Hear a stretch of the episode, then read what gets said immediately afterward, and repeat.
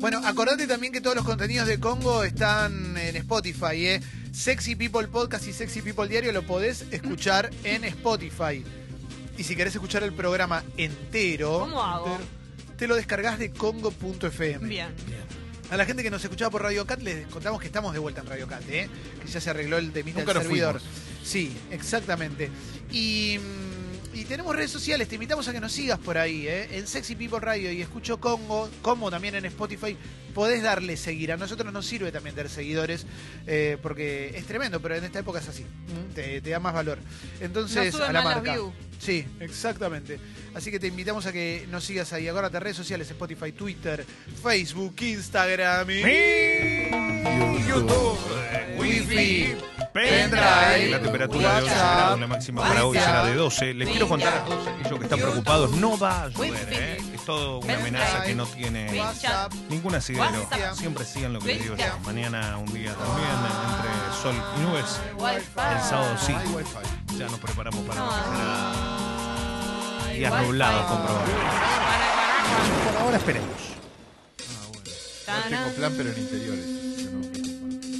Infobae, Clemente, no, ni lo preguntes ya. Bueno, arranco. Bien grande en, en Infobae. Una nota dice lo siguiente. Lustó y Monzó cuestionaron la estrategia electoral de Macri y analizaron el futuro de Juntos por el Cambio. ¿eh? Ocurrió... ¿eh? Ya está, Monzó ya está abajo, ya está fuera. Monzó ¿no? supuestamente, y, pero no está co- 100% confirmado. O sea, se decía que se iba, pero bueno. Ocurrió durante un almuerzo que compartieron junto al mini- viceministro Sebastián García de Luca y la diputada Silvia Los Penato. ¿eh?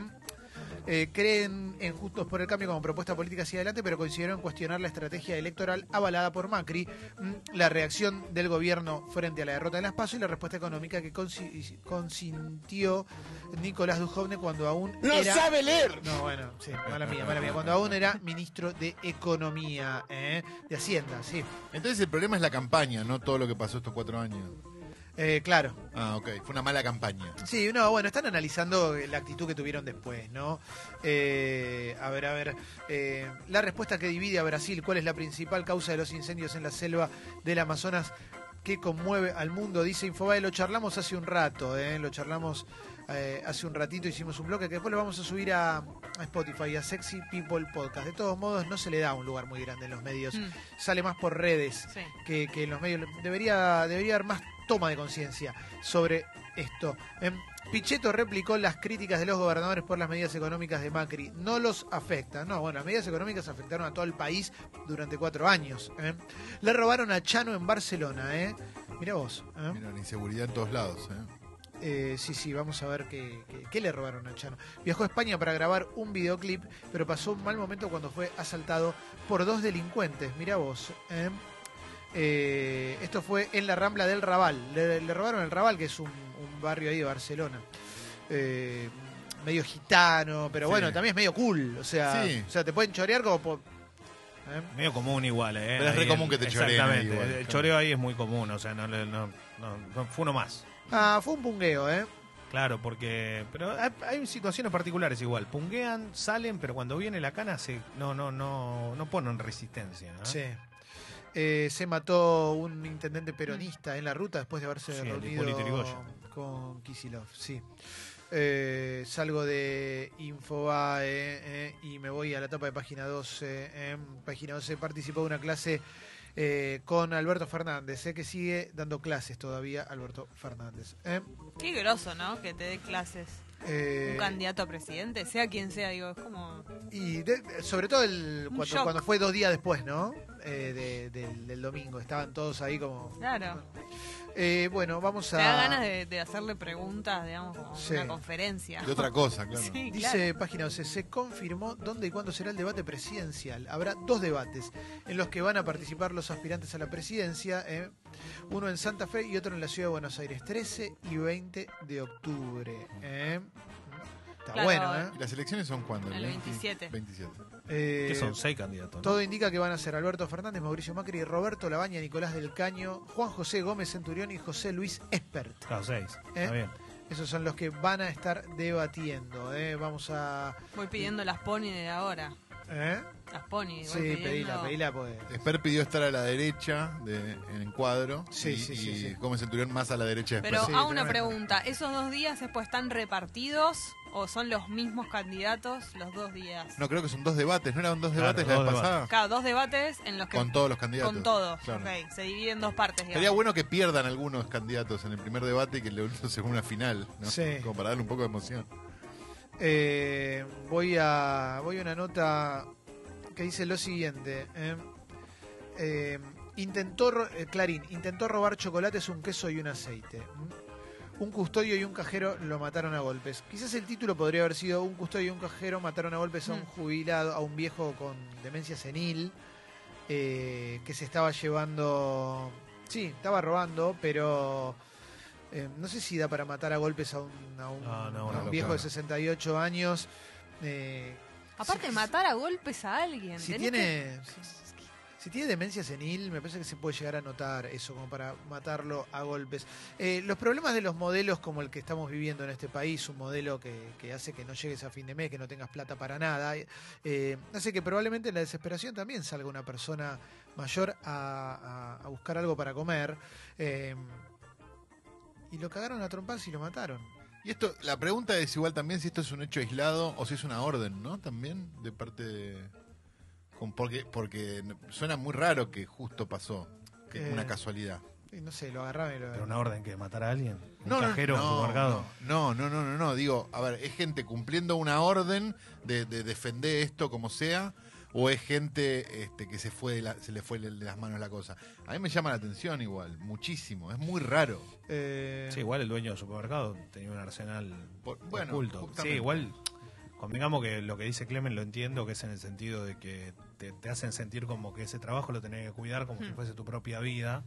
Y la realidad es que la vida es distinta más allá de tener o no tener trabajo, ¿no? Lo más importante es tener vida.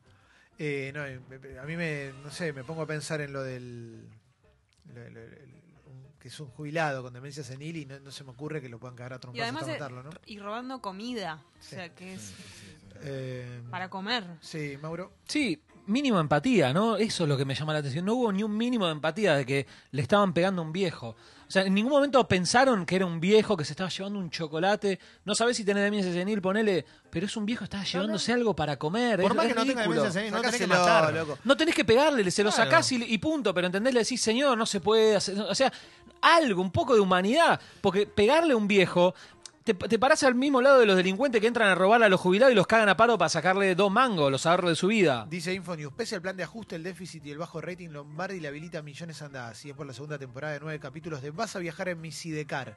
¿Eh? ¿Qué título? Eh, le ¿Qué van es? a dar, eh, el público entra en Sidecar, Eh, recibirá 10 millones de pesos por la segunda temporada de su programa en la TV pública, pese a que en 2017 midió 0,6 puntos de rating. Son, él tenía que cobrar 70 mil pesos por programa, 630 mil pesos por nueve capítulos, pero insistió en que todavía no le pagaron nada. ¿eh? Eh, esto nace de una investigación de página 12. ¿eh? Eh, Aparte en Tallahassee, espero que haya cobrado porque se dio vuelta en lo de Majul el otro día, ya Claro. está en contra del gobierno. Igual, ¿puedo, ¿puedo decir algo con respecto a cuánto mide el programa? Para mí no tiene importancia. No, eso no tiene Porque pues, si mide 0,6 o mide 20 puntos. ¿Qué tiene que ver? Si la producción es buena y el programa es interesante, No, la verdad eh. que si mide un punto o si mide 60 me, me importa tres carajos. ¿Es bueno el programa? No lo sé porque no conozco el coso, pero digo, pero lo ponen como un hecho... Está bien, No, pero y se lo das algo- a Andazzi el programa, o sea, todo eso que no iba a pasar, pasó. Sí. ¿No? Porque era. No, no, están, solo están los amigos. Ah, está claro. Nosotros venimos a ser abiertos. Mierda, ¿eh?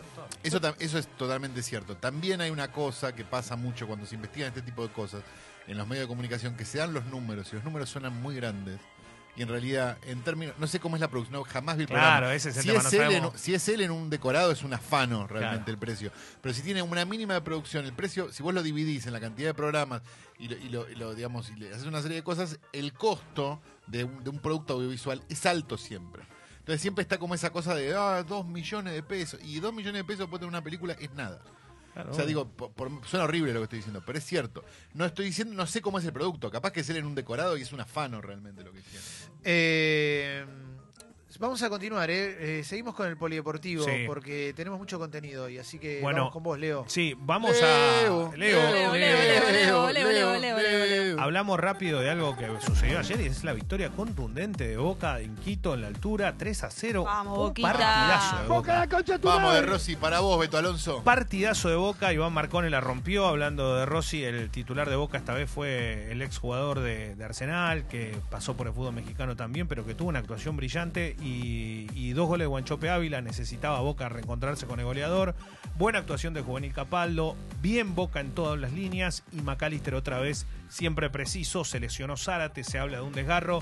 Yo creo que a Boca eh, le viene entre comillas le viene bien que Zárate esté un poquito afuera porque cuando no está Boca se hace más equipo y cuando juega Zárate, Zárate juega su partido y el resto mira lo que hace él. Así que la realidad es que lo, pulverizó al equipo ecuatoriano. Fue 3 a 0. La vuelta se va a jugar la semana que viene en la bombonera, pero obviamente ya queda todo listo para que Boca arribe a semifinales de Copa Libertadores y su rival puede ser River o Cerro Porteño. Hoy arranca la serie en el Monumental, 7 y cuarto de la tarde, partido de ida. Allí en la cancha de River, un estadio que seguramente está repleto, pero que va a tener la presencia del equipo de Gallardo, pensando en que si logra superar estos 180 minutos ante Cerro, el equipo de Miguel Ángel Russo se puede volver a cruzar con Boca en semifinales de Libertadores. Recordemos que el año pasado jugaron la final en Madrid, esta vez en semifinales. Si se llega a dar ese partido, si se llega a dar ese partido, primero se jugará en el Monumental y después en la Bombonera. Imaginamos eso, ¿no? Salvo que esta vez lo juguemos en China. Pero eh, la realidad es que es lo más trascendente de lo que ocurrió. En la noche también, en un Maracaná repleto ante 80.000 personas, el Flamengo le ganó 2 a 0 al Inter de Porto Alegre. Jugó Felipe Luis haciendo su Sí. debut como y la rompió toda, ¿eh? Sí. haciendo su debut como marcador de punta, el ex hombre del Atleti y del Cholo, hombre de la selección brasileña. Y se reforzó con todo. El Flamengo quiere ser campeón de este torneo. Recordemos que los equipos argentinos son Boca River, River Boca, y del otro lado hay muchos brasileños que ya uno tiene asegurado un lugar en la final porque por esa llave hay cuatro de ese mismo país. Eh, más allá de esta situación, eh, ayer hubo Copa Argentina, ganó Central Córdoba, Santiago del Estero ante Boys, una pena, y otra vez y pasó en Salta. Definición por penales. Argentino Junior fue contra San Martín de Tucumán. Erraron siete, muchachos. Siete penales. Bueno. Déjense de joder. San Martín erró 4 de 6. ¿Qué hijo? No, no, lo digo en serio. ¿Qué pasa con los penales y los equipos argentinos? Bueno, no pasa demasiado, evidentemente. Se lo digo con todo Sí. respeto. ¿Cuándo los relatores van a aprender a decir que no son penales? Son verdad, tiros Leo. del punto Punto penal. Leo, ya La no palabra cómo penal lo decírtelo. dice. Bueno, Tiene que se ser una infracción, una mano Claro. en el área, eh, bueno, una pena penal. Se cobró algo, pero acá el partido terminó, son tiros del punto penal. Pero no es el único relator, ¿eh? este muchacho Mirá. que está relatando. En todas las ¿Por qué no se calla la boca, boludo? Van a Que me los tiene penales, Gracias no, al van a Penal. profesor los- Jiménez. Entonces penal viene de pena. Cuando- Una pena. Cuando... Pensé que venía de pene. Ahora entendí. Con esto cierro, eh, cierro con esta frase. Cuando Messi me ve ganar trofeos debe dolerle. Vamos, Ah. Leo, vamos, Leo. Chao, chicos. Gracias, ¿Eh? Leo. Perdón, la dijo Cristiano Ronaldo. Sí, me imaginaba, me imaginaba.